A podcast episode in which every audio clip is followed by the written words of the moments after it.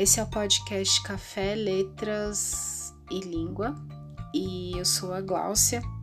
Nós estamos fazendo a leitura comentada ou comentários de leitura da obra Cristianismo Puro e Simples de C.S. Lewis. E hoje nós vamos ler o capítulo 1, A Lei da Natureza Humana. Vamos lá? Todos já viram pessoas brigando. Às vezes a discussão soa engraçada e às vezes simplesmente desagradável. Mas, como quer que soe, acredito que possamos aprender algo muito importante dando ouvidos ao tipo de coisa que elas falam. Elas dizem coisas do tipo: abre aspas. Como você se sentiria se alguém fizesse o mesmo com você? Fecha aspas. Ou, abre aspas, esse lugar é meu, eu cheguei primeiro fecha aspas. Ou, abre aspas, deixe-o em paz, ele não está incomodando você, fecha aspas. Ou, você empurrou primeiro? Dê-me um pedaço de sua laranja e eu lhe dei um pedaço da minha. Vamos lá, você prometeu. Enfim, as pessoas dizem coisas assim todos os dias, tanto as bem educadas como as mal educadas, e tanto crianças como adultos. Agora, o que me interessa em comentários desse tipo é que a pessoa que os faz não está dizendo simplesmente que o comportamento do outro não lhe esteja agradando. Ela está apelando para um tipo de padrão de comportamento que espera que o outro conheça. E este tipo raramente responde: que se dane o seu padrão. Quase sempre ele tenta convencer a pessoa de que o que esteve fazendo não infringe o padrão de verdade ou que, no caso de infringir, haja alguma desculpa especial.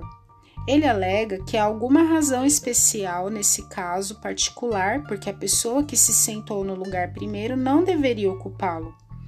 Ou que as coisas eram bem diferentes quando ele recebeu o pedaço de laranja. Ou que algum imprevisto tem impedido de cumprir a sua promessa. Tudo nos leva a crer que ambas as partes tinham algum tipo de lei ou regra de justiça, comportamento digno ou moral, ou coisa do tipo, sobre a qual realmente concordam. E eles concordaram. Se não o tivessem feito, poderiam até mesmo lutar como animais, mas não conseguiriam brigar no sentido humano da palavra. O intuito da briga é mostrar que o outro está errado mas não teria sentido fazer isso a menos que você e ele tivessem algum acordo sobre o que é certo e errado. Da mesma forma como não teria sentido dizer que o jogador de futebol cometeu uma falta se não houvesse algum acordo sobre as regras do futebol. Ora, a lei ou regra sobre o certo e o errado costumava ser chamada de lei natural.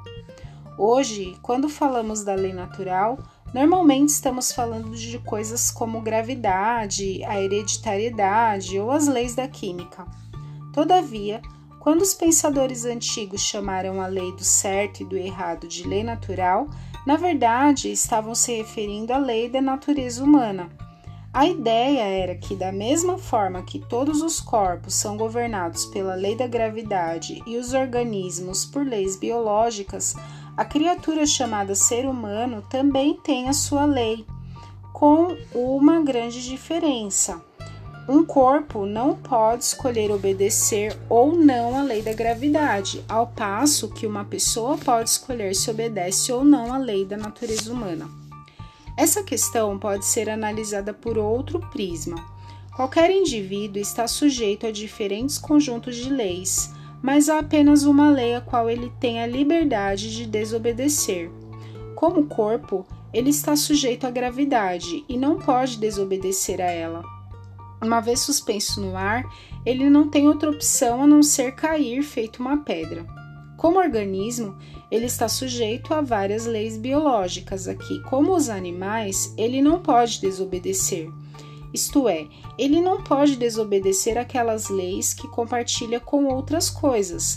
Mas a lei que é peculiar à sua natureza humana, a lei que ele não compartilha com animais, vegetais ou coisas inorgânicas, é a que ele pode desobedecer se assim desejar. Essa lei foi chamada de lei natural porque as pessoas acreditavam que todos a conhecessem por natureza e não precisavam ser ensinados por outros. É claro que não estavam dizendo que não seria possível encontrar um indivíduo estranho por aí que não a conhecesse, da mesma forma que você é capaz de encontrar pessoas que sejam daltônicas ou que não levam jeito para a música. Entretanto, tomando a raça como um todo, elas achavam que a ideia humana de comportamento digno fosse óbvia para todo mundo. Creio que elas estavam certas. Se não estivessem, então tudo o que dissemos sobre a guerra teria sido absurdo.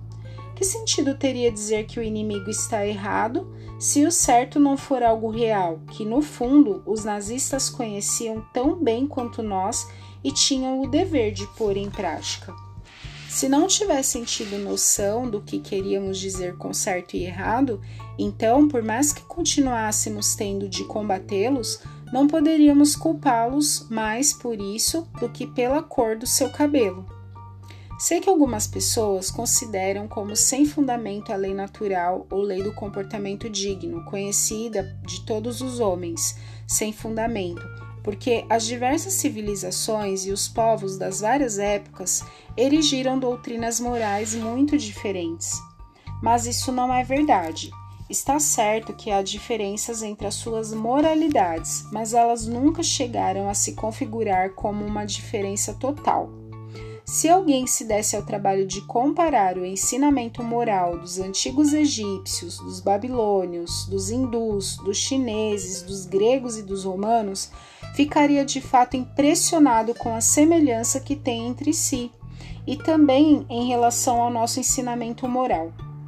Algumas das evidências disso estão reunidas em um apêndice de outro livro meu, chamado Abolição do Homem, mas para o nosso propósito atual, basta eu pedir ao leitor apenas para imaginar como seria uma moralidade totalmente diferente.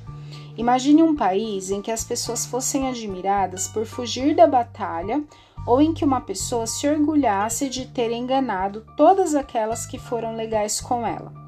Seria o mesmo que tentar imaginar um país em que 2 mais 2 fosse igual a 5 Há discordância sobre as pessoas com quem você deve ser altruísta, se é apenas com sua própria família, ou com seus conterrâneos, ou com todo mundo. Mas é de comum acordo que você nunca deve se colocar acima dos outros, uma vez que o egoísmo jamais foi algo que causasse admiração. As pessoas divergem quanto a se alguém deve ter uma única esposa ou quatro mas sempre concordaram que alguém não pode simplesmente ter qualquer mulher que desejasse. Mas o fato mais impressionante é o seguinte: mesmo que você consiga encontrar uma pessoa que afirme com toda certeza que não crê que haja realmente o certo e o errado, essa mesma pessoa vai apelar para isso logo em seguida. Ela poderá até quebrar a promessa que fez a você, mas se você tentar quebrar a sua com ela, num piscar de olhos ela ficará reclamando que não é justo. Uma nação pode até dizer que não liga para os tratados, mas então, no momento seguinte, ela passa a expor o seu caso, dizendo que aquele tratado particular que os outros querem que quebrar era injusto.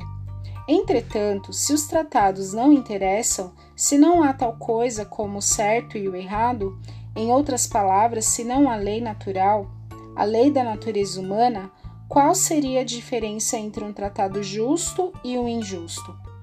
Não foram elas mesmas que se traíam, que se traíram, mostrando que, por mais que falem contra a regra, conhecem a lei natural como qualquer outra pessoa? Parece então que seremos forçados a aceitar que existe o certo e o errado as pessoas podem muitas vezes enganar-se sobre elas, sobre eles, da forma que as pessoas às vezes erram os cálculos, mas isso não é uma mera questão de gosto ou opinião, mas de tabuada.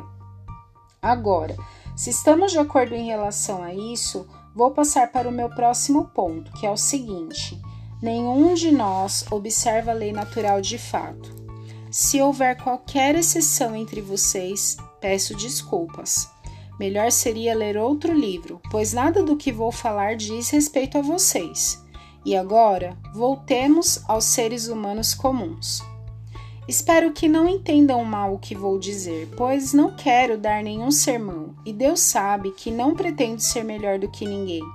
Estou tentando apenas chamar atenção para o fato de que este ano, ou este mês, ou mais provavelmente hoje mesmo, falhamos em adotar o tipo de comportamento que esperamos dos outros.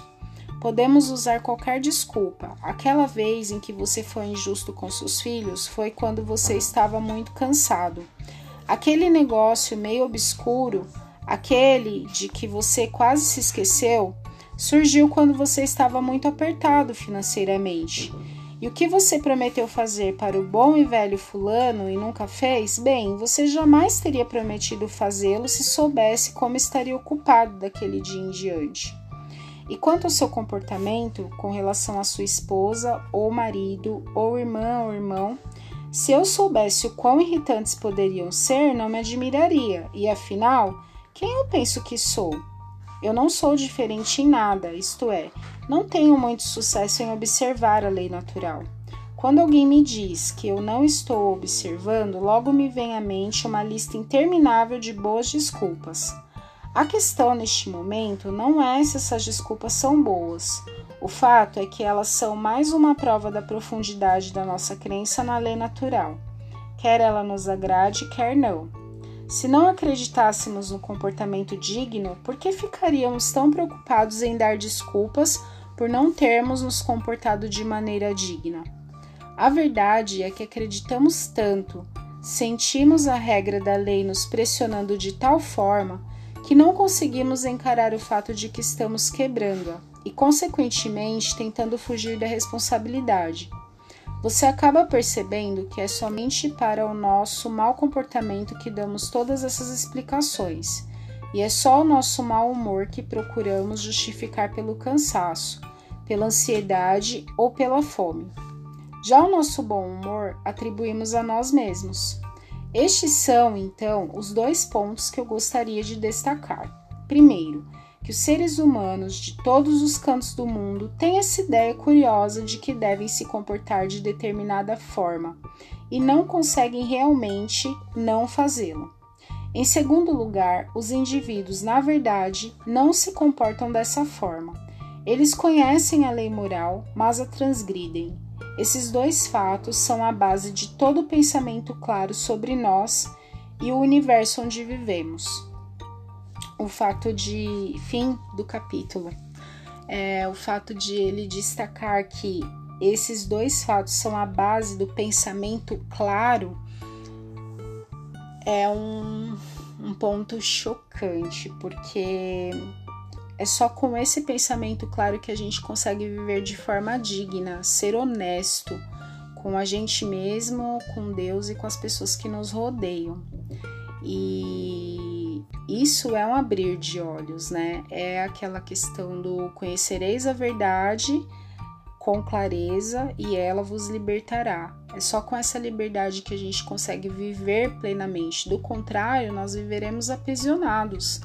E é isso que muitas vezes essa forma de viver que querem impor essa forma de viver que diz que não há certo e nem errado, que você pode decidir é, de acordo com os seus interesses, de acordo com a sua felicidade, ah, faça o que seu coração diz, o que é melhor para você. Né? Esse relativismo todo é que tem nos levado à destruição, porque há uma verdade, há uma verdade que nós precisamos conhecer e ela é a base, ela é a nossa estrutura. E se nós ignorarmos isso, nós viveremos sempre pela metade, sempre incompletos, sempre vazios. E acho que é isso por hoje.